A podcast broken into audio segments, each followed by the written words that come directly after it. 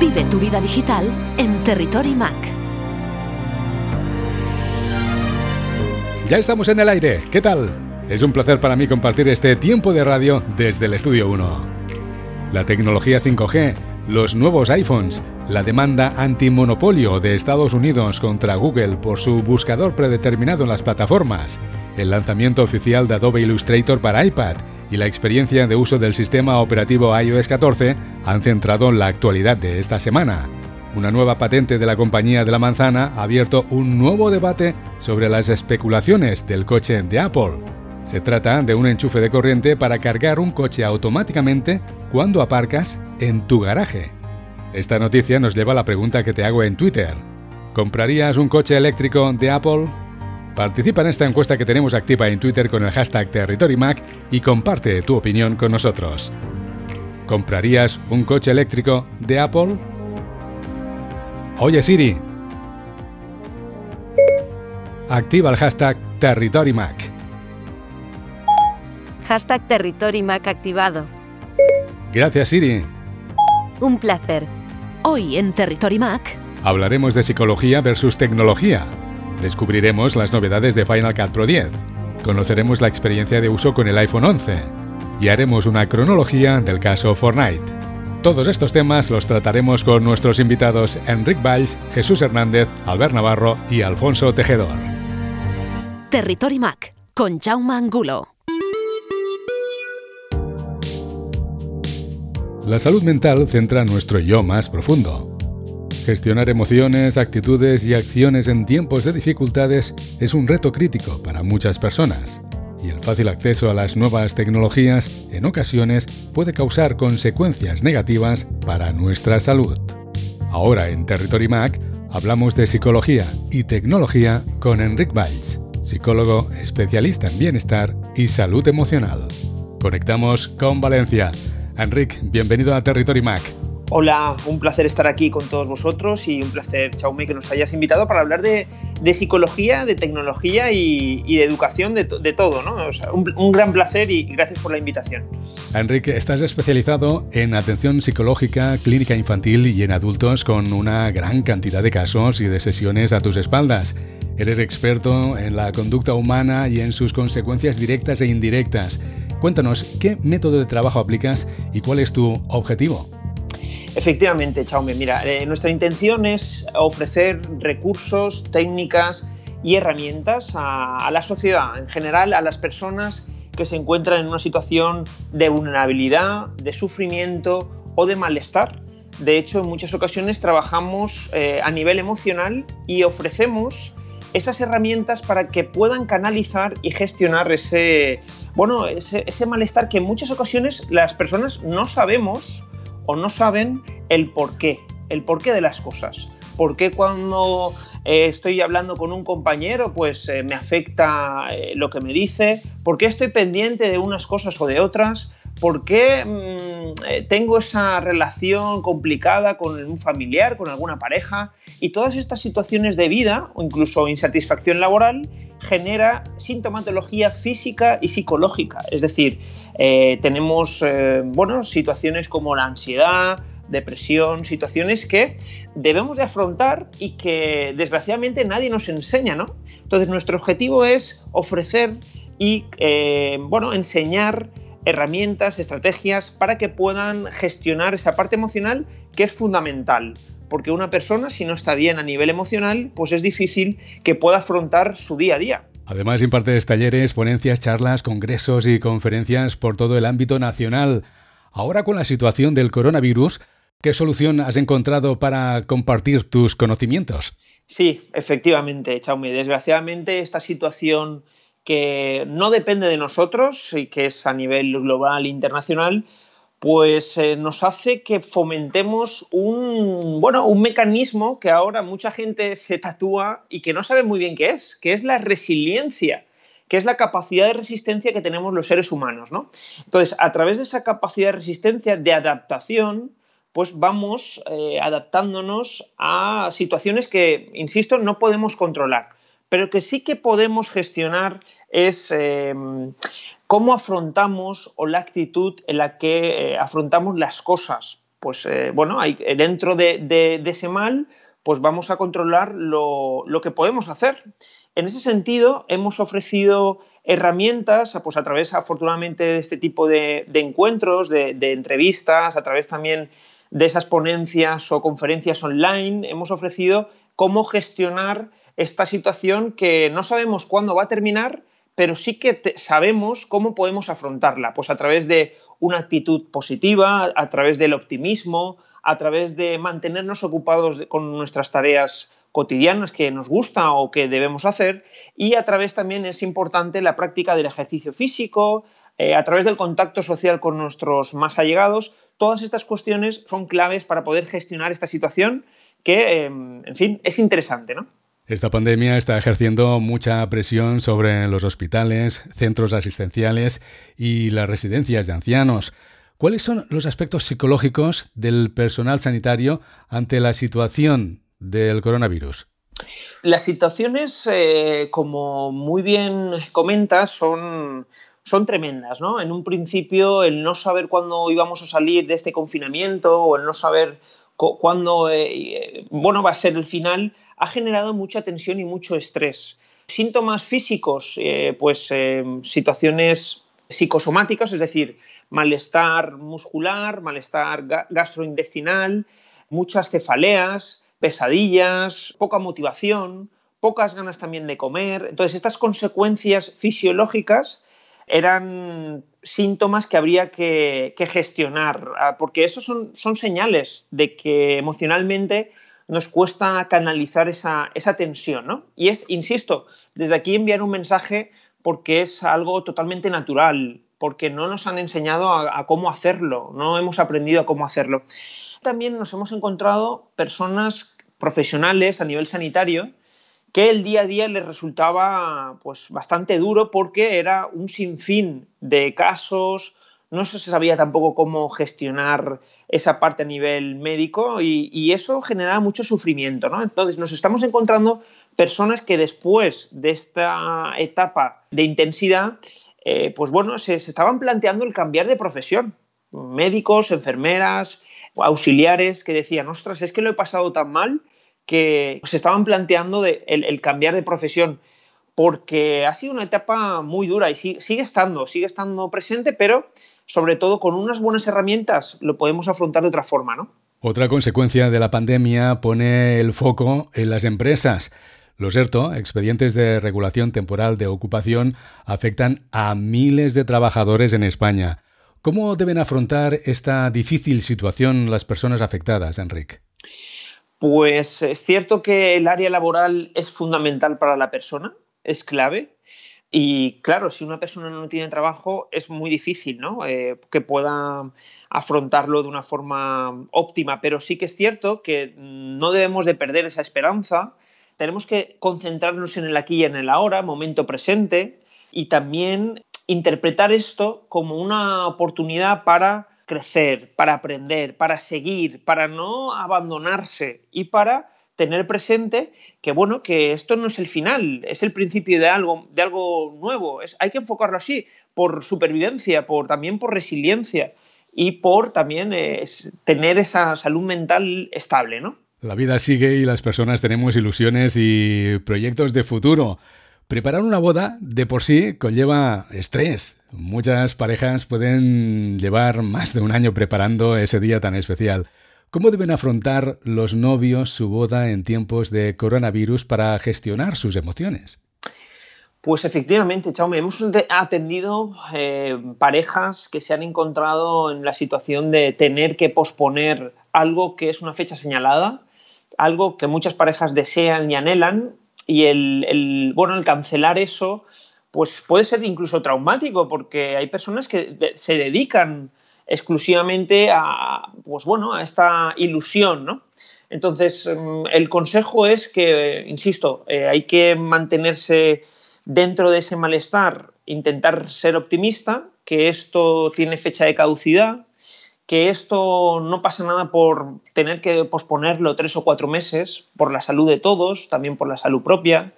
También un recurso que nosotros aconsejamos es el escribir. El escribir es terapéutico para que lo sepan nuestros oyentes, el escribir, el, el también tener un momento para canalizar esas emociones. Pues mira, me encuentro mal por esta situación, pero voy a hacer todo lo posible para, em, bueno, afrontarlo de la mejor manera posible. Es decir, el, el escribir, la mano va más lenta que la mente y por lo tanto tenemos la opción de canalizar y sobre todo de elaborar eso que nos genera angustia, ¿no? Enrique, las nuevas tecnologías se han implantado en nuestra sociedad. Las personas nos aprovechamos de sus beneficios, pero también nos exponemos a sus consecuencias negativas. En general, dependemos demasiado del móvil, ¿no? sí, efectivamente. Muchas familias me preguntan, ostras, ¿cuándo puedo yo eh, regalarle el teléfono a mi hijo o a mi hija? ¿O cómo puedo hacer para tener, em, bueno, ese control? Al final, no es tener un control, sino es siempre prevenir, informar a nuestros hijos, a nuestros menores, a incluso a la gente más cercana, personas mayores que, quieren aprender, ¿no? Eh, yo siempre digo que las nuevas tecnologías siempre son beneficiosas siempre y cuando sepamos cuáles son el objetivo. Es decir, me preguntaban en una charla, Enrique, ¿cómo puedo hacer para que mi hijo o mi hija no se meta en, bueno, pues en páginas? Digo, vamos a ver, existen aplicaciones de control parental que puedes tú también eh, tener acceso a ellas, pero al final no consiste en prohibir, no consiste en limitar, consiste en concienciar, en enseñar y sobre todo en decirle que cada cosa tiene sus pros y sus contras. Es decir, el comunicar es clave para eh, hacer el uso adecuado de esas eh, tecnologías, ¿no? ¿Qué consecuencias negativas afectan a las personas y cómo podemos liberarnos de esa dependencia de la tecnología? Efectivamente, si no ponemos esa línea, pues puede ser que estemos de una forma obsesiva, ¿no? Pensando en, esas nuevas tecnologías. De hecho, también es un motivo de consulta la dependencia a las redes sociales. ¿Cuándo podemos poner señal de alarma? Cuando estamos 24 horas o cuando nos impide nuestro funcionamiento diario adecuado. Es decir, si yo, por ejemplo, tengo que trabajar y estoy pendiente de las redes sociales, de subir o no subir una información, o de, bueno, el otro día me comentaban que había una persona que estaba pendiente de X likes, ¿no? Si no llegaba a 100 era un fracaso. Claro, eso lo estaba limitando a sus uh, áreas, bueno, que, que, también estamos comentando que son fundamentales, el área personal, el área familiar, el social. Quiero decir, al final todas estas áreas tienen que estar sumergidas, mejor dicho, emergidas en la misma línea. Cuando hay alguna que depende o que eh, gastamos toda la energía en, una, entonces ahí es señal de que algo debemos de cambiar. Claro, claro. Hablamos ahora de las adicciones tecnológicas en los niños y niñas y a edades demasiado tempranas. ¿Qué consecuencias producen? Las adicciones tecnológicas, es decir, esa dependencia también a las nuevas tecnologías, al móvil, a la tablet, em, nos hemos podido, hemos podido observar, por ejemplo, el otro día estaba yo con unos compañeros eh, comiendo y, y, al lado teníamos en una mesa a una familia con un bebé que tendría nueve meses, en la que sus padres ese lloro lo calmaban con una tablet.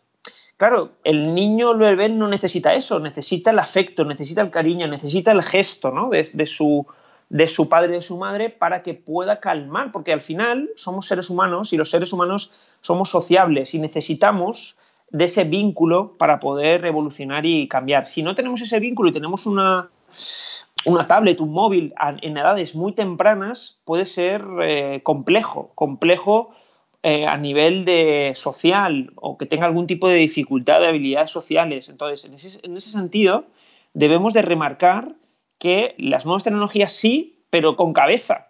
No podemos estar constantemente dándole a nuestros hijos, a nuestras hijas la, el móvil o la tablet para poder aliviar una situación que no sabemos gestionar. Al revés, debemos de afrontar esa situación de una forma sana y saludable, pues dándole un abrazo, diciendo qué ocurre, cómo podemos solucionar o llevar esto a cabo, eh, haciendo un gesto. Todas estas cuestiones son interesantes porque entonces el niño o la niña, ¿qué consecuencias tiene? Pues irritabilidad, agresividad, malestar, incluso eh, nos ha llegado casos de terrores nocturnos, situaciones que, no saben cómo, cómo gestionar ¿no? las familias porque se ven muy perdidos o perdidas. ¿no? ¿Los videojuegos son más adictivos que las redes sociales? es muy buena pregunta, es muy buena pregunta. Hay estudios que indican que los videojuegos eh, producen eh, sustancias químicas en el cerebro que mm, están relacionados con el bienestar o, la satisfacción o la alegría. Y es curioso porque ahí hay también un, debate bastante interesante, pero también te, debo decir que los estudios recientes indican que ambos pueden producir adicción si no se le pone una línea roja, ¿no? Es decir, por ejemplo, está bien dedicarse a los videojuegos a, modo de ocio siempre y cuando uno cumpla con sus necesidades o sus obligaciones, ¿no? A nivel, por ejemplo, educativo. Pues, por ejemplo, mm, genial, puedes jugar a la Play, por ejemplo, si mm, haces los deberes. Entonces, una obligación tiene una devoción. Siempre y cuando pongamos esas pautas encima de la mesa, son beneficiosos, ¿no? Las niñas y niños han comenzado el curso escolar marcado por las medidas de prevención contra el coronavirus. ¿Cómo lo están viviendo y qué podemos hacer los padres para que este curso sea lo más positivo para ellos?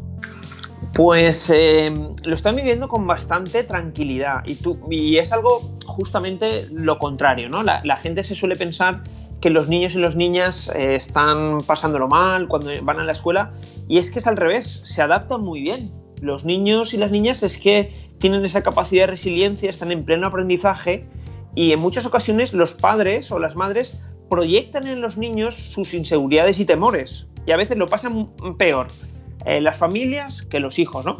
En ese sentido debemos de, explicarle que, bueno, que esto es algo temporal, deben de apoyarse en, el profesorado, que los compañeros eh, están en su misma situación, que esto con optimismo se puede llevar de una forma más positiva y que esto, eh, insisto, tiene una, una, fecha de caducidad y que cualquier cuestión que les angustie, cualquier cuestión que les genere malestar, como padres o madres debemos estar ahí y que, y que sin ningún problema pueden confiar en nosotros. Hemos hablado de las adicciones tecnológicas en los niños y las niñas. Eres el director de la Asociación Española para la Prevención del Acoso Escolar en Valencia. ¿La tecnología agrava los casos de acoso escolar? El tema de las, de las adicciones tecnológicas generan muchas eh, bueno, subtipos que se llaman psicología. ¿no? Una de ellas es el tema del acoso escolar o el ciberacoso escolar, en el que el niño o la niña se ve sometido ante uno o varios y desgraciadamente no sabe cómo afrontar esa espiral. Se ve sometido o sometida porque constantemente le están diciendo, se están metiendo con él o con ella por algún tipo de, dificultad. Eh, desgraciadamente, muchos centros escolares miran hacia otro lado e invitan a la víctima que cambie de centro educativo. Y eso es, lo peor, porque el niño o la niña puede arrastrar ese rol que ha interiorizado porque no ha sabido cómo afrontarlo, o no ha sabido decir que no, o no ha sabido cómo contestar un insulto, ¿no? Y es importante sensibilizar, concienciar a la sociedad que la responsabilidad no es de la víctima, la responsabilidad es de todos. La responsabilidad es del el observador, es decir, el niño o la niña que está presente y que no hace nada. Las responsabilidades son de los acosadores, por supuesto, pero también las responsabilidades del profesorado, que está presente, que también puede mediar, que puede ayudar, en, otras ocasiones incluso, estoy generalizando, ¿no? pero sí que es cierto que el profesor a veces no, ayuda, en otras ocasiones afortunadamente sí, pero también hay que implicar al profesorado, insisto, a las familias, porque mm, al final es una cuestión de todos si solamente nos centramos en un foco, pues nos dejamos otras patas, ¿no? Otras áreas. Pero en el acoso escolar y el ciberacoso debemos de estar presentes y que por supuesto tiene sus consecuencias. Hay niños o niñas que no son conscientes de que el hacer un montaje para un niño o una niña eh, en el que han utilizado su foto, pues eh, eso es un delito. Y como, delito tiene sus consecuencias eh, policiales y judiciales. De hecho, bueno, nosotros hemos tratado casos de, menores que han tenido, aparte de esa consecuencia económica, en el que los padres han tenido que pagar una, gran multa, también han tenido que afrontar meses en el que han tenido que, mm, bueno, que hacer ayudas a la comunidad o incluso eh, penales, ¿no? porque eso ya es un, un problema más, más grave. Por lo tanto, concienciar y sensibilizar a la sociedad educativa es fundamental, es fundamental. Y no es una cosa de niños o que, bueno, no pasa nada, frases que podemos escuchar de los papás o las mamás, no pasa nada, esto no tiene ningún problema, tú pégale un puñetazo y no pasa nada, no, no, no, no, sí que pasa, esto no es algo inocuo, no es algo neutral, porque si el niño o la niña no se trabaja eso, pueden ser víctimas de acoso laboral, de moving o de incluso de violencia de género, que ahora también está muy presente en nuestra sociedad. Por lo tanto, hay que abarcarlo y hay que concienciar y sensibilizar a la sociedad, ¿no? Enrique, me quedo con lo que has dicho. La responsabilidad no es de la víctima, la responsabilidad es de todos. Enrique, una última cuestión. ¿Eres usuario de los productos de Apple? Cuéntanos tu experiencia de uso. Bueno, pues eh, la verdad es que soy usuario de los productos Apple eh, por su eficiencia, por su eficacia y por su conexión entre los dispositivos, con esa fluidez. Y la verdad es que muy contento y expectante también a través de, de las últimas novedades de las últimas presentaciones de, sus productos, del Apple Watch, del nuevo iPad. Y la verdad es que eh, estas, eh, bueno, estos mecanismos nos ayudan y nos facilitan a la hora de, contactar con los usuarios, con las personas y acercar también de una forma pues, bueno, más, más familiar, más cercana nuestro trabajo diario. ¿no? Enrique, gracias por acompañarnos hoy en Territory Mac, hablando de cómo gestionar nuestras emociones en tiempos de coronavirus cómo hacer frente a las adicciones tecnológicas y cómo ayudar a las niñas y a los niños en este nuevo curso escolar.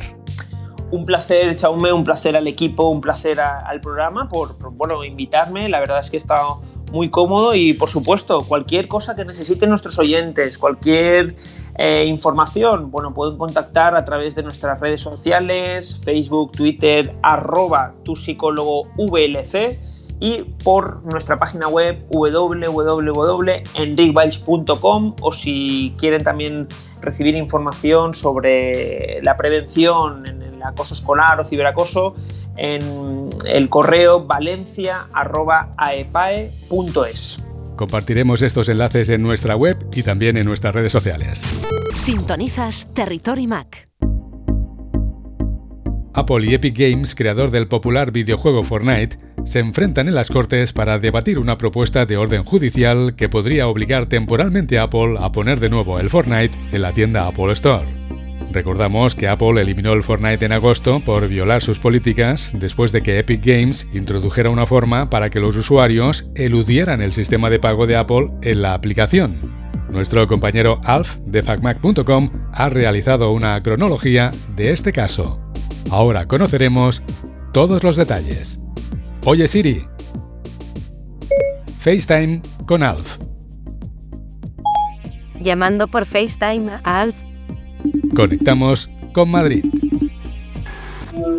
Alf, bienvenido a Territory Mac. Hola Jauma, buenos días y un cordial saludo a todos los que nos siguen. Fortnite es un videojuego desarrollado por la empresa Epic Games en 2017 que hoy en día sigue siendo uno de los videojuegos preferidos por los gamers. ¿Qué lo hace tan querido para la comunidad? Bueno, pues es un juego de acción, de batallas, de... tiene ese componente como pasó en su día con el Candy Crush, que hace que de repente prenda en la gente y la gente se empieza a descargar, empiezan a jugar, le cogen el tranquillo, les gusta, tal, no sé qué, y se corre la voz. Y bueno, y el resultado es que muy bien, sin saber por qué, este juego es un éxito apabullante, se han dado una serie de condiciones que han dado con una receta perfecta, un equilibrio perfecto entre todos los componentes que han hecho que la gente pues se pase horas y horas jugando al Fortnite. Un éxito que muchos desarrolladores quisieran, pero el pasado verano se mascó la tragedia. ¿Cuál es el argumento de este caso? Bueno, son estas cosas que ocurren en los despachos y que uno, cuando lo ves desde fuera, no estás muy seguro de exactamente en qué estado de sobriedad estarían cuando pensaron que esto les podría salir bien. Es verdad que desde hace tiempo el tamaño de Apple, ser la empresa más valorada en el mercado, su potencia en cuanto al comercio electrónico, eh, la tienda de aplicaciones, su alcance en todos los dispositivos electrónicos en los que pone un pie, desde los relojes, las tabletas, eh, los teléfonos, etcétera, pues claro, le hacen un blanco muy fácil para decir todo tipo de cosas y que parezca que son verdad. Si a poco que disfraces unas cifras, puedes vender que Apple es cualquier cosa mala eh, y encontrar cifras que la respalden. Y por supuesto, cada cosa que hace Apple o que deja de hacer, pues se puede amplificar como para que esto sea el auténtico azote de las buenas intenciones de los pobres desarrolladores que están sudando bytes para conseguir un juego que les dé 4 dólares en su cuenta. Y parece que Apple es el coco que lo que quiere es comerse a todo el mundo, cuando si se comparan las tácticas de otras empresas con las que compite, como Amazon o como Facebook, Apple podríamos decir que es casi un monaguillo de iglesia comparado con las tácticas que utiliza Amazon de devorar todo lo que pueda ser negocio, o no hablemos de Facebook, que es un auténtico pozo sin fondo del tráfico de datos, etcétera. A pesar de todo, cuando eres muy grande, pues es muy fácil apuntar a, ti, porque eres tan grande que es fácil que te den, ¿no? Y desde hace un tiempo se está construyendo la narrativa del Apple como monopolio, como empresa monopolista, como si de alguna manera ella hubiera llegado a esta posición a base de machacar al contrario o de limitar las posibilidades de los demás para desarrollar productos en su plataforma, cuando en realidad es justo al revés. Ha llegado a esta posición porque facilitó el desarrollo de todo tipo de aplicaciones y de, un eh, mercado de aplicaciones como no existía antes, dándole una amplificación y dándole un protagonismo como no se había dado en ninguna otra plataforma. Entonces, bueno, ahora lo que hay son un revisionismo interesado para decir, no, no, no, de todo eso ya no, todo eso no fue así. Ahora Apple lo que quiere es quedarse con todo el mercado, pagar poco, ganar mucho y como gana tanto es injusto que siga ganando tanto y tiene que dejar de ganar dinero para que nosotros podamos ganar más. Más, más o menos ese es el argumento que hay de que como Apple gana mucho, pues tiene que ganar menos para que los desarrolladores puedan ganar más. Alf, según tus investigaciones, ¿cómo está afectando este caso a Apple y a Epic Games. Muchos lo presentan como un caso de David contra Goliat y para la gente que no esté versada, pues David era un ciudadano corriente que era bueno tirando piedras con la onda y Goliat era un gigante que amenazaba a su pueblo.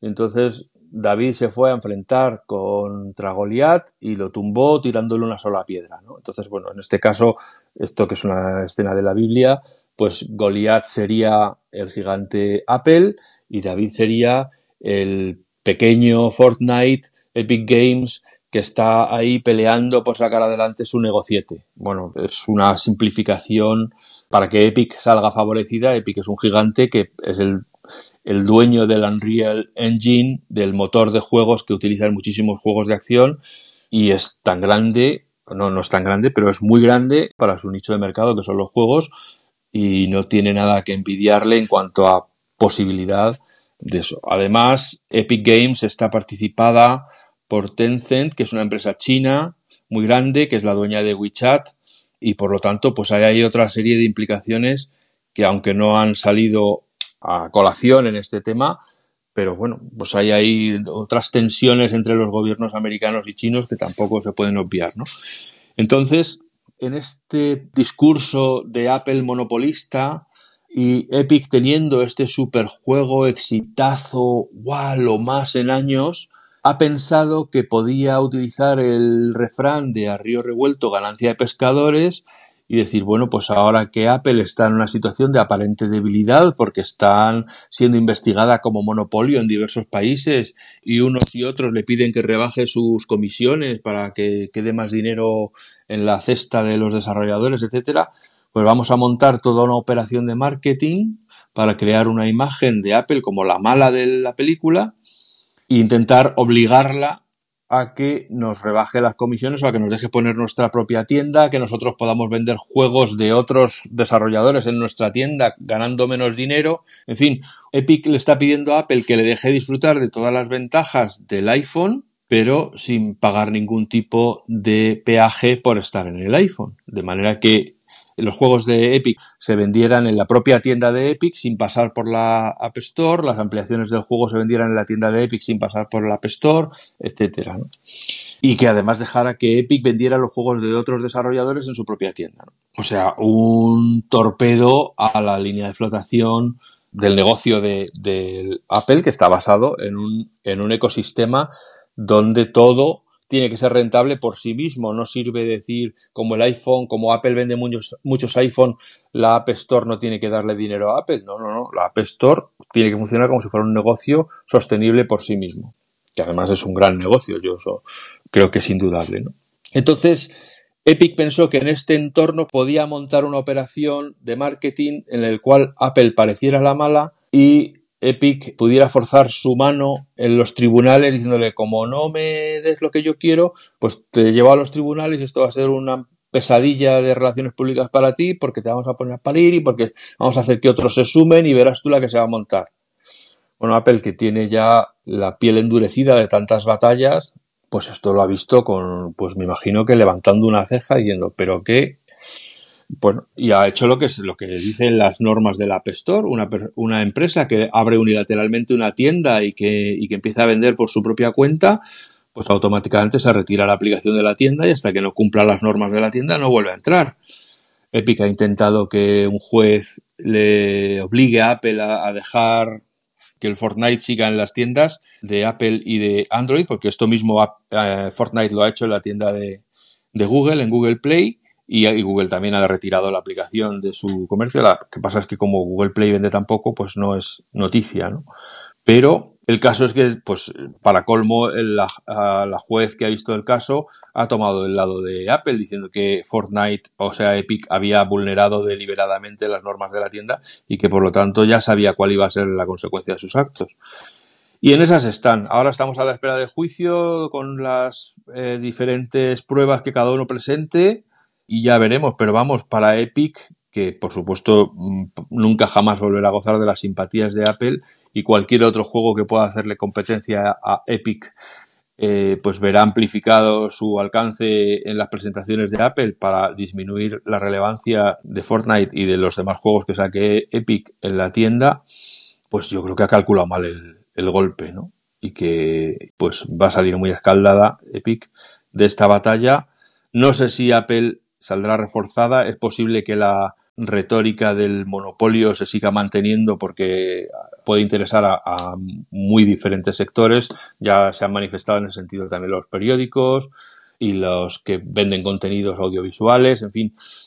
Que yo no sé si dentro de unos meses o dentro de un año o dentro de dos, efectivamente Apple hará una rebaja en las comisiones para callar las voces y que se acabe esta historia que no hace más que introducir ruido en un negocio que para millones de desarrolladores pues es su principal forma de, ganarse la vida y que si los cogorcian por la avaricia de los grandes que normalmente son los que de verdad suelen querer más pues va a ser van a perder mucho más los desarrolladores pequeños que Apple pero bueno esto ya habrá que ver cómo se desarrolla pasados los, las semanas. Podremos volver sobre el tema dentro de unas semanas. Estaremos atentos. Por último, Alf, ¿cuál es la moraleja de este caso?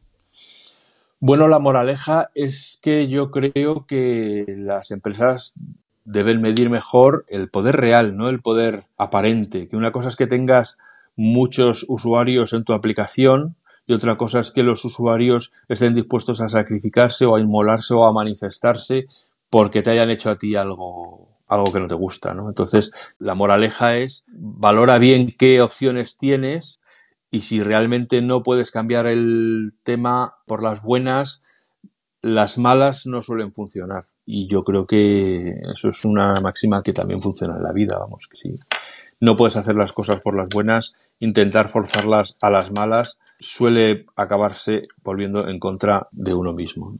Entonces hay que ser paciente, perseverar, y si no, pues buscar otros negocios alternativos. Y nadie obliga a Fortnite a estar en la App Store.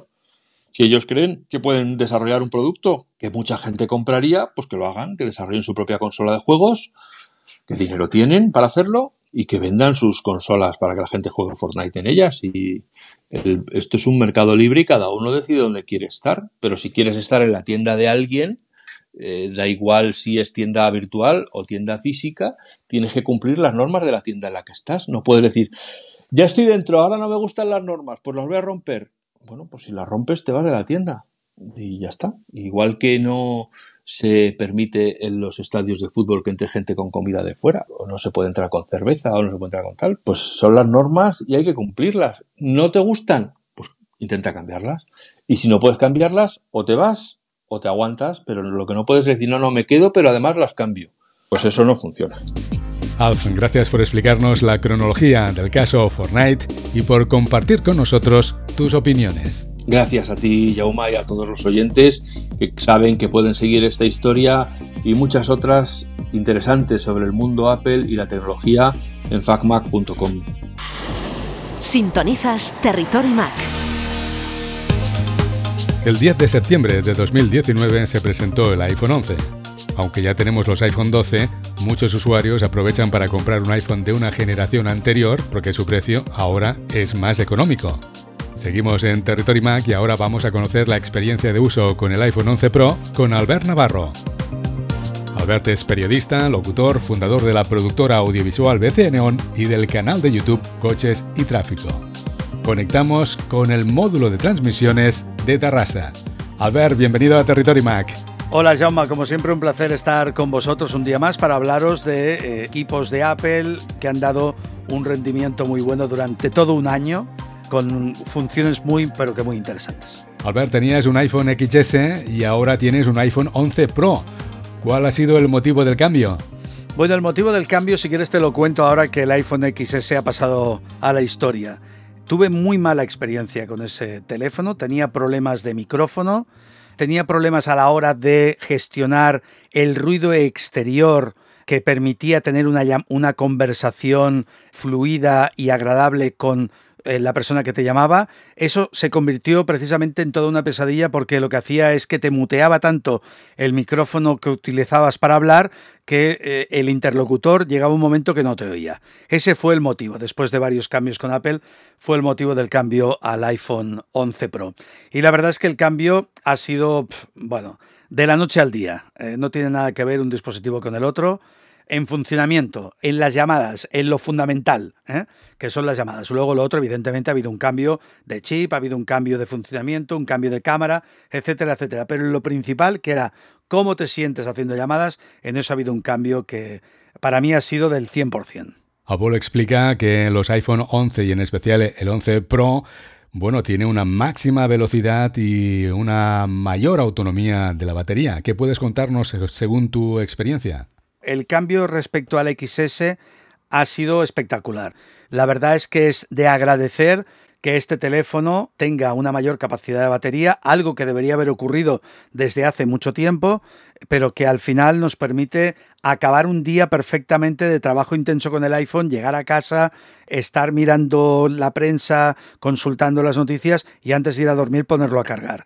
Te dura perfectamente y cuando lo pones a cargar por la noche te queda a lo mejor un 20% de batería y eso es algo muy bueno. Y con las distintas aplicaciones que usas, ¿qué rendimiento te está dando el procesador? La verdad es que el iOS 14 es un, un sistema operativo que me ha sorprendido porque por primera vez toco madera. La primera versión no ha sido un desastre, sino todo lo contrario, funcionaba muy bien, salvo algunos pequeños problemas que han solucionado con la versión 14.01, juntamente con la 7.01 del Apple Watch, Serie 6 y para todas las series del Apple Watch que podían instalarse la nueva versión. Hay que mirarse las instrucciones sí o sí. Ahora te aparecen los widgets puestos de una manera que está muy bien. Cuando acabas la pantalla de las aplicaciones tirando de derecha a izquierda, llega un momento que te aparecen todo en unas cajitas en grande con las aplicaciones que más utilizas ahí puestas. Y bueno, visualmente está muy bien, de rendimiento es magnífico, el funcionamiento no se cuelga, no tiene cosas raras, o sea que, que bien, bien, aunque no parezca de verdad, todo va muy bien de momento. ¿Qué puedes decirnos del sistema de cámaras de este iPhone 11 Pro y de la calidad que te ofrece en foto y en vídeo? A ver, nada que decir en el super gran angular que te permite hacer unas fotografías que están muy bien. Has de ir con cuidado porque según donde pongas el dedo te va a aparecer, como es normal. Nada que decir sobre las fotografías por uno, las que estábamos haciendo hasta ahora. Lo que pasa que el de 52 milímetros, si quieres hacer un detalle, algo muy cercano, eh, ahí puede ser que notes, si te dedicas a hacer fotografía y tal, ahí sí que puedes encontrar un poquito que alguna, algún detalle de la foto rasca un poco. ¿eh? Entonces yo lo que recomiendo cuando tienes que hacer un zoom por ejemplo, que necesites hacer un detalle, por ejemplo, de una catedral, que digas, hoy mira la cúpula que ya me gusta, quiero hacer una foto, lo que te recomendaría sería que hicieras una grabación con el teléfono en 4K 60p, mantienes el teléfono como si estuvieras haciendo una foto, luego paras el vídeo y de ese vídeo extraes una foto y haces un zoom. ¿Por qué? Porque estarás haciendo un zoom sobre una imagen de 4K y la calidad es infinitamente mejor a la que puedes conseguir con el zoom, que es buena, pero que rasca un poquito, se nota que esa definición no acaba de estar del todo como ha de estar. En modo retrato nada que decir, muy bien, la posibilidad de grabar vídeo desde modo retrato solamente pulsando el botón es muy cómoda, no hace falta que vayas te vayas para atrás o pares lo que estés haciendo y la posibilidad que ya estaba antes de hacer una foto mientras que grabas un vídeo también me parece muy interesante. Usas el iPhone 11 Pro para realizar grabaciones en vídeo y antes de entrar en antena me comentabas que querías hacer un apunte sobre el uso del iPhone con los estabilizadores de vídeo conocidos por el nombre de gimbal. A ver, el uso del gimbal con un gimbal, por ejemplo, de DJI, que está muy bien, sobre todo la primera versión. Luego han sacado versiones con acabado de plástico que están bien, pero no es lo mismo. Si lo utilizas con un gimbal es que hay que ir con mucho cuidado. Apple tiene un problema con el estabilizador de la cámara, ¿vale? Es un estabilizador excesivamente sensible Cualquier movimiento, por pequeño que sea, que hagas con la cámara cogida en la mano, va a saltar la imagen. Incluso en la presentación del iOS 14 salía un momento que el teléfono eh, estaba grabando una imagen, haciendo un seguimiento a alguien que hacía deporte, y lo podéis ver en la presentación, y se les coló un salto. Se les coló un salto de los que hace el iPhone cuando te mueves con el estabilizador. Algo que puedes eliminar, no del todo, pero sí en gran parte, si utilizas la aplicación Filmic Pro. ¿Qué ocurre con los estabilizadores? Los estabilizadores de cámara de cualquier cámara de fotografías valgan 500 o valgan 100.000 euros, si es que hubiera alguna cámara que costara 100.000 euros, siempre cuando lo montas en un trípode tienes que ir a un apartado del menú donde pone estabilizador de cámara desactivar. ¿Por qué? porque el estabilizador está para trabajar para compensar los movimientos extraños de la horizontal y la vertical. Entonces hace un movimiento que, bueno, oye tú, e incluso alguno de hasta de cinco ejes, ¿eh? Entonces estabiliza la imagen. ¿Qué ocurre cuando lo pones en un trípode? Que cuando haces un movimiento de panorámica, o sea, coges una imagen de izquierda a derecha o de derecha a izquierda, el equipo detecta que hay un movimiento en la vertical o en la horizontal, según como tengas el trípode y tal, y entonces actúa ese estabilizador intentando estabilizar algo que no ha de estabilizar. Entonces, como Apple no ha puesto esta opción en la cámara de desactivar estabilizador, te has de bajar la aplicación Filmic Pro, que te permitirá en el caso del iPhone del 11 Pro coger hasta tres planos, tres grabaciones en diferentes distancias para que tú las utilices luego en la postproducción, que para eso también sería interesante el 11 Pro, pues con ese Filmic Pro te permite desactivar la estabilización de imagen y por lo tanto podrás trabajar bien con el gimbal. Pero con el gimbal, si haces movimientos de espacio, vas cogiendo técnica para caminar de manera que no se note que vas corriendo y tal, la grabación con un gimbal y con el iPhone, tú puedes grabar un spot. Si es de día, si es de día, es falso la imagen que vemos de noche en la presentación del iPhone, porque cuando vemos esa grabación de noche no solamente va el iPhone en un, en un gimbal profesional, que no es este, sino que además cuentan con iluminación, porque esta cámara, por mucho 1,2 que tenga de diafragma el objetivo, por la noche sufre si no tienes iluminación. ¿eh? Pero bueno, si los movimientos con el gimbal lo haces despacio, eh, los vídeos que puedes hacer a plena luz del día ganan un 100%, porque el movimiento de imagen siempre da un toque más de cine, ¿sabes? Te da un poquito más eh, movimientos de cine. incluso podrías hacer pasar que has grabado con una cámara pro, con mucha luz, ¿eh? siempre que tengas mucha luz, podría estar, decir esto lo he grabado con una imagen pro y nadie te podría decir lo contrario. ¿Y cómo valoras este iPhone 11 Pro como producto? La experiencia que tengo eh, en el funcionamiento día a día, cómo se sienta en la mano, qué tal va el teléfono, te podría decir que este me recuerda un poco, no sé si recordarás tú, cuando salió el iPhone 4. El iPhone 4 cuando salió todo el mundo pensaba, hombre, ya tenemos un producto maduro en las manos. Pues esta es la sensación con el iPhone 11 Pro, que tienes un producto maduro en las manos. Y algunas personas que tienen el 11 también dicen lo mismo, que tienen un teléfono que se ve un teléfono no bien hecho a nivel estructural, sino bien hecho y compensado en todo, tamaño, peso, etcétera, etcétera. Yo creo que esto es un producto maduro y si el sistema operativo iOS 14 va como hasta ahora, bravo por ellos. Muy bien, la verdad que muy bien. Por último, Albert, algunos usuarios que no llegan a comprarse el iPhone 12 y quieren comprarse un iPhone 11 nos preguntan cuál es mejor, el iPhone 11, el iPhone 11 Pro o el iPhone 11 Pro Max. ¿Quién debería comprarse un 11? El 11 el que quiera una pantalla grande, un teléfono de un rendimiento excelente que dura la batería mucho, mucho, dura mucho la batería y que tiene una cámara con un gran angular y con el angular porque esa cámara ya hace unas fotos magníficas, ¿vale? La única diferencia real que hay entre uno y el otro, al día a día, ¿eh? yo ya no te hablo de interior, porque evidentemente por el interior el diseño es diferente, ¿no? No mucho, pero diferente. Pero el que tiene un 11 va a hacer unas fotos perfectas, va a tener un teléfono muy bien y va a estar cómodo con él, no necesitará nada más. El que quiera un 11 Pro se van a enfadar conmigo, pero es un capricho en toda regla porque la cámara de 52 tampoco acaba de estar suficientemente bien desarrollada, ¿vale? Creo que le falta un poco, es normal, ¿vale? El resto de cámaras de la competencia, aunque tengan 48 megapíxeles, no penséis que es mejor que la cámara del iPhone, ¿eh? O sea, la cámara del iPhone, y esto lo digo de verdad, y sabes que cuando tengo que, criticar algo de Apple lo hago, porque no tengo ningún tipo de ni de beneficio ni, ni de nada con ellos. La cámara de Apple no hay ningún teléfono del mercado que la supere, ninguno, ¿vale? Ninguno. Es, mentira si alguien nos dice que hay una cámara mejor que la del iPhone. No es verdad, porque yo he probado otros teléfonos, porque como bien sabes, me dedico a temas de imagen, de imagen y sonido, ni la de Samsung es mejor, ni la de Xiaomi es mejor, ni la de LG es mejor, ni ninguna otra cámara, es la de Apple. Por lo tanto, quien se compra el 11 Pro es alguien que quiere el capricho de tener un teléfono más premium, entre comillas, porque el otro ya es premium, más elegante, con colores más elegantes. El 11 tiene colorines que quedan muy, son muy bonitos y ya está. Y el que se compraría el Max, el Pro Max, sería aquella persona que de verdad le da mucho uso al teléfono y necesita una batería grande para que le dure mucho. ¿vale? Hay que tener en cuenta que ahora los teléfonos móviles, con esto de la pandemia y con el teletrabajo, hay mucha gente que tiene datos ilimitados y por lo tanto utiliza el teléfono como un router, ¿vale? Por lo tanto, la exigencia de duración de la batería es superior, por lo tanto es bueno tener un teléfono con una gran batería. Pero con el 11 ya tienes una gran batería y con el 11 Pro Max tienes una batería un poquito mejor, pero, pero tampoco hay mucha diferencia. Por lo tanto, el 11 sería para un usuario normal, para un uso normal, para alguien que, tenga, que quiera tener un excelente teléfono con grandes prestaciones, y el Pro para alguien que tenga mejor el bolsillo y que se pueda comprar este teléfono, ni más ni menos. Con la llegada de los nuevos iPhone 12, el iPhone 11 ha bajado de precio. Ahora un iPhone 11 parte de los 689 euros. Albert, gracias por estar con nosotros hoy en Territory Mac y explicarnos tu experiencia de uso con el iPhone 11 Pro. Gracias a ti, Jaume, como siempre un placer. Un abrazo. Sintonizas Territory Mac.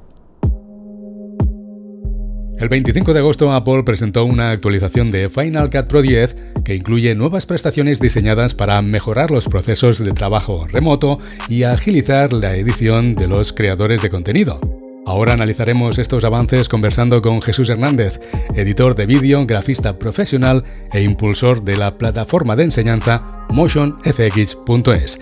Conectamos con Salamanca. Jesús, bienvenido a Territory Mac. Hola a todos, ¿qué tal estás, Jaume? Ahora, más que nunca, sabemos que los usuarios editan de manera remota desde muchos lugares distintos. La actualización que ha presentado Apple de Final Cut Pro 10, ¿qué mejoras incluye en los procesos de trabajo con contenidos proxy? Pues eh, bueno, para el que no lo sepa, ¿vale? Los contenidos proxy básicamente consisten en generar archivos un poquito más pequeños de los archivos originales y lo que permite Apple ahora, eh, esta última actualización, vamos, de Final Cut Pro 10, es crear bibliotecas que contengan solamente esos archivos proxy, es decir, que se puede prescindir de los originales. De esa forma se pueden generar bibliotecas que tengan un peso mucho menor, mucho más fácil transferibles a través de, a través de Internet, a través de redes y cosas por el estilo. Y de esa forma, pues es más fácil que varios editores o que un editor pueda trabajar en remoto enviar el proyecto ya finalizado con esos proxies y después reconectar con los medios originales. Así que básicamente, pues eso es lo que permite, ¿no? Eh, generar ficheros al final mucho más pequeños y que todo sea más fácil en cuanto a trabajar a través de Internet o de una red. Tú que ya lo has probado, ¿has notado realmente que hay una mejora? Sí, sí, sí, es una mejora muy importante porque, por un lado, permite hacer eso y además ahora también los proxy son más configurables, por así decirlo. Antes los proxy se generaban siempre en codec Apple ProRes Proxy y a la mitad de la resolución que tuviesen los archivos originales y ahora se pueden generar en, Apple ProRes Proxy y en H264 y además te deja seleccionar varios porcentajes de tamaño e incluso algunas resoluciones fijas. Así que son mucho más flexibles. Jesús Apple dice que esta actualización de Final Cut Pro 10 hace que publicar contenidos en redes sociales sea más fácil que nunca. ¿Qué herramientas automatizadas lleva para la publicación en redes sociales? Pues eh, lo que es automatizadas, lo que permite ahora esta nueva versión de Final Cut Pro es crear una copia de un proyecto dentro de una biblioteca con una relación de aspecto totalmente diferente, que puede ser, por ejemplo, pues 1 a 1, 9 eh, a 16, ¿vale? Pues para Instagram y cosas por el estilo. E incorpora una herramienta, ¿vale? Que se llama algo así como el conformado inteligente, que básicamente lo que te hace es tratar de hacer una especie de reencuadre automático en todos los vídeos para buscar las zonas de acción interesantes, teniendo en cuenta pues, que los vídeos normalmente se graban en 16 novenos.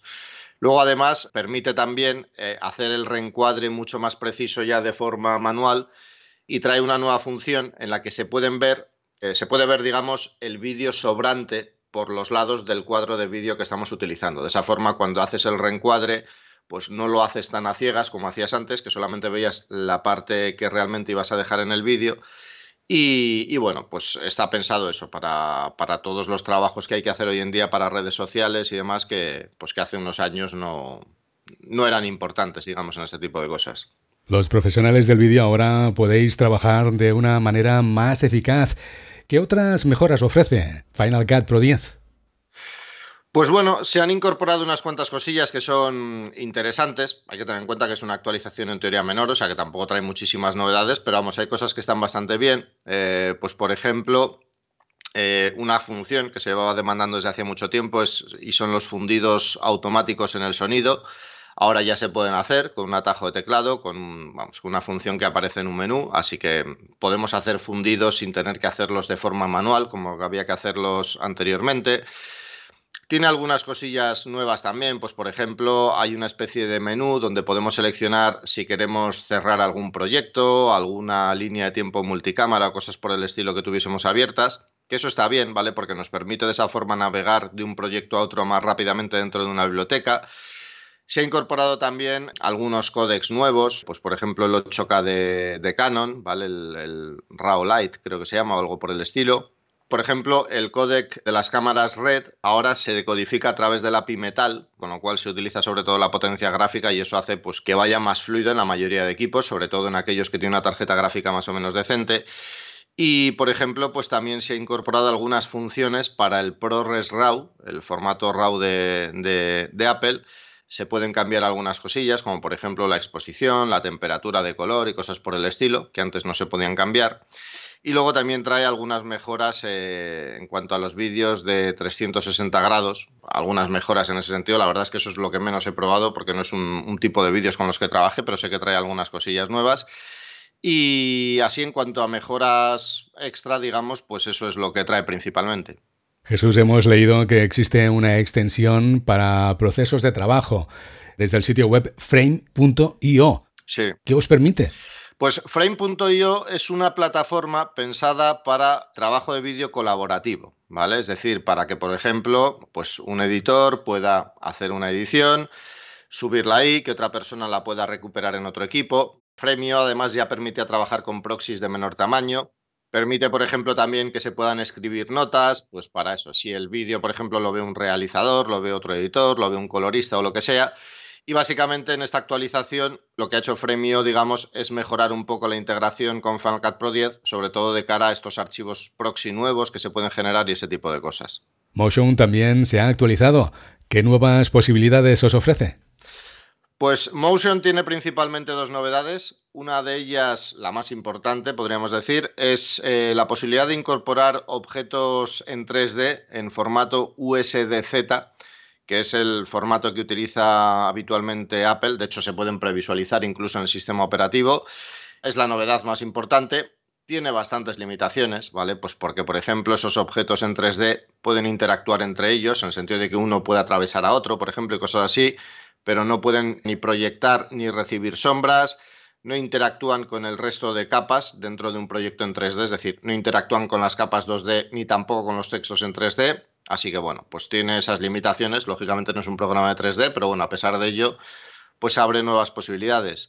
Y además de eso se ha incorporado un nuevo filtro para generar bordes alrededor de objetos que tengan algún tipo de transparencia. Es decir, que se puede utilizar, por ejemplo, un texto y puedes generar un borde sólido, con degradado, lo mismo se podría hacer, por ejemplo, con una, mm, yo que sé, una imagen en la que hicieses una máscara para que tuviese alguna transparencia, una imagen en PNG. Y bueno, pues es un filtro pequeñito, podríamos decir, pero la verdad es que puede tener bastante utilidad y, bueno, pues está bien. Lo han incorporado ahora y, y funciona bien, vamos. Por último, Jesús Compressor también ha recibido una actualización. ¿Qué mejoras trae? Bueno, pues Compressor en realidad tampoco trae muchísimas mejoras, digamos, al igual que Motion, ¿vale? Una de las que trae es que eh, permite generar esos archivos proxy para Final Cut Pro 10, ¿vale? De forma que los podemos crear en esa aplicación y después, si es necesario, pues reconectarlos en Final Cut Pro 10. La ventaja de poder crear estos proxy en, en, compresor es que, bueno, es algo un poco más técnico, pero bueno, supongo que puede ser interesante para algunos, nos permite incorporar lo que se llaman LUTs de cámara. Hay muchas cámaras hoy en día que graban en un formato logarítmico que se llama, es decir, que generan colores que son como muy planos, tienen muy poca saturación y demás, y esta nueva versión permite aplicar lo que se conoce como LUT de cámara, es decir, que lo que hace es normalizar esos colores y de esa forma podemos tener archivos proxy con un aspecto más acabado ya directamente en, en Final Cut Pro 10. Esa es una de las novedades más importantes que incorpora y luego también pues que permite hacer algunas conversiones de esos archivos logarítmicos directamente en la propia aplicación. Jesús, gracias por analizar las actualizaciones de las aplicaciones de creación y producción de vídeo profesional de Apple. Pues gracias a vosotros y nada, si alguno quiere enterarse de, todas las novedades y verlas más en detalle, que sepa que en mi página web hay un par de tutoriales, ¿vale? Aparecen en portada son la segunda y la tercera entrada, nada más entrar en mi página web, así que son fáciles de encontrar. Tengo un tutorial de media horita o algo así, creo que es sobre las novedades de Final Cut Pro y otro de 20 minutos de Motion 5. Y además de eso, pues si cualquiera quiere formarse en alguna de estas dos aplicaciones, en mi página web tengo formaciones muy completas sobre las dos, así que nada, pues podéis echarles un vistacillo y, y ver si os interesa. Sintonizas Territory Mac. Estos son los próximos estrenos en Apple TV Plus. Apple Original Films estrenará el documental Bruce Springsteen Letter to You el 23 de octubre en Apple TV Plus. Los fans de Bruce Springsteen podrán asomarse tras las cámaras para observar el proceso creativo de este icónico artista. Esta película documental llegará el mismo día que el nuevo álbum de Springsteen, Letter to You, y presenta actuaciones de la E Street Band, material de archivo en el estudio material de archivo nunca visto antes y una mirada más profunda de Letter to You del mismo Bruce Springsteen. El 13 de noviembre se estrenará la serie de animación Dohan Plugs de la mano de DreamWorks Animation, basada en la serie de los libros Dohan Plug de Jan Yacarino. Dohan Plugs sigue a un joven robot llamado Dog que siente que hay más cosas en la vida que solo los hechos.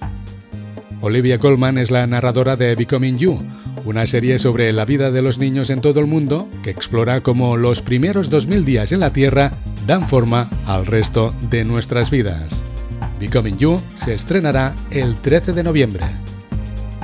El 4 de diciembre se estrenará la serie de animación Stillwater basada en la serie de los libros Scholastic Censures de John J. Mood. Se centra en los hermanos Carl, Adi y Michael, unos niños con los desafíos de los niños en los que las cosas más pequeñas pueden parecer insuperables para ellos. Afortunadamente tienen a Stillwater, un panda sabio como su vecino de al lado. Territory Mac